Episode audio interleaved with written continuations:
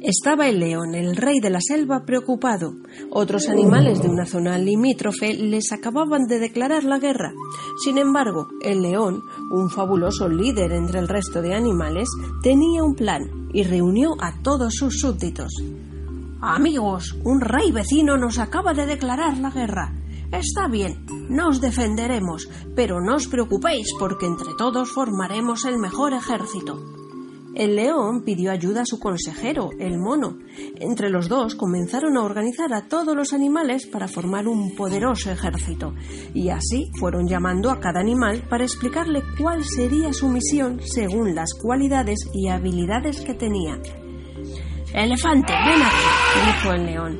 Tú eres muy fuerte y serás muy útil para llevar todas las municiones, piedras, troncos de árboles. Vendrá fenomenal tu fuerza. Sí, contestó el elefante, yo llevaré todo lo que haga falta. Serpiente, tú serás la encargada de espiar al enemigo, le explicó el león.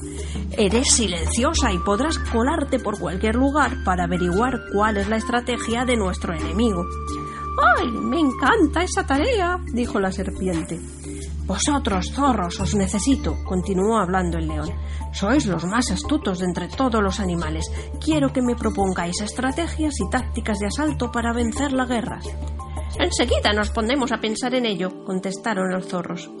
¿Y vosotros, los osos? Con vuestra fuerza y agilidad podréis trepar por los muros cuando nos impidan el paso. Eso está hecho, dijeron los osos. Y así, uno tras otro, cada animal fue recibiendo un cometido, hasta que el consejero del rey, el mono, le dijo al león Majestad, tenemos un problema. ¿Y cuál es el problema? preguntó el león. Tenemos dos animales que no nos sirven para nada. Podríamos inventar cualquier excusa para mandarles a su casa. ¿Y qué animales son esos? preguntó intrigado el león. El burro y el conejo, contestó el mono. Ninguno de los dos nos sirven. El burro es muy tonto, Majestad, y el conejo, demasiado pequeño y débil. Estás equivocado, dijo algo enfadado el león. Escucha bien, todos los animales sirven para algo. El burro y el conejo también. Y diciendo esto al mono, llamó a los animales. Burro, Tú serás el encargado de llamar a todos los animales a formar cuando yo te lo diga. Tu vozarrón es incluso más poderosa que la mía. ¡Fantástico! dijo el burro. Y tú, conejo, eres tan rápido que me resultas de gran ayuda para llevar los mensajes de un lado a otro. Serás el mensajero y tu trabajo es de vital importancia. Los dos animales sonrieron agradecidos.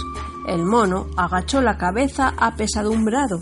Acababa de recibir una gran lección del león. Por algo era el mejor líder, el rey de la selva. Ahora sí estaba convencido de que entre todos ganarían la guerra. Moraleja. Lo que parece un defecto puede que sea una virtud. Solo el buen líder es capaz de verlo.